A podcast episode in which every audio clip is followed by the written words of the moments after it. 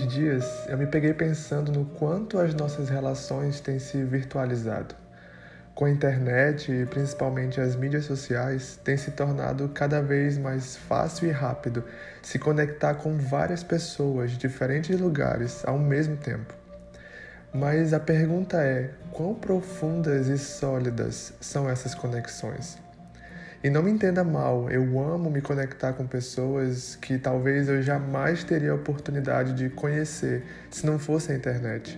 Conexões essas que podem até gerar amizades para a vida toda.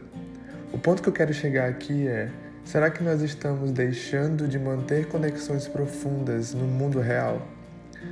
Numa era de gurus online e pastores do Instagram, em que as conversas cara a cara deram lugar às caixinhas de perguntas, ainda mantemos aqueles amigos que nos ajudam, confrontam e nos encorajam tete a tete?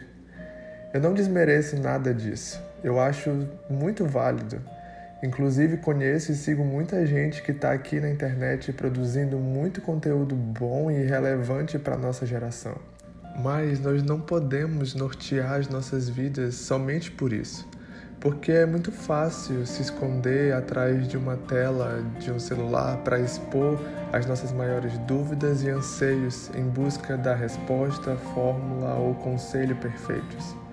Ainda precisamos daqueles que estão perto de nós, aquele amigo mais chegado que um irmão, que nem sempre fala o que queremos, mas geralmente o que necessitamos ouvir.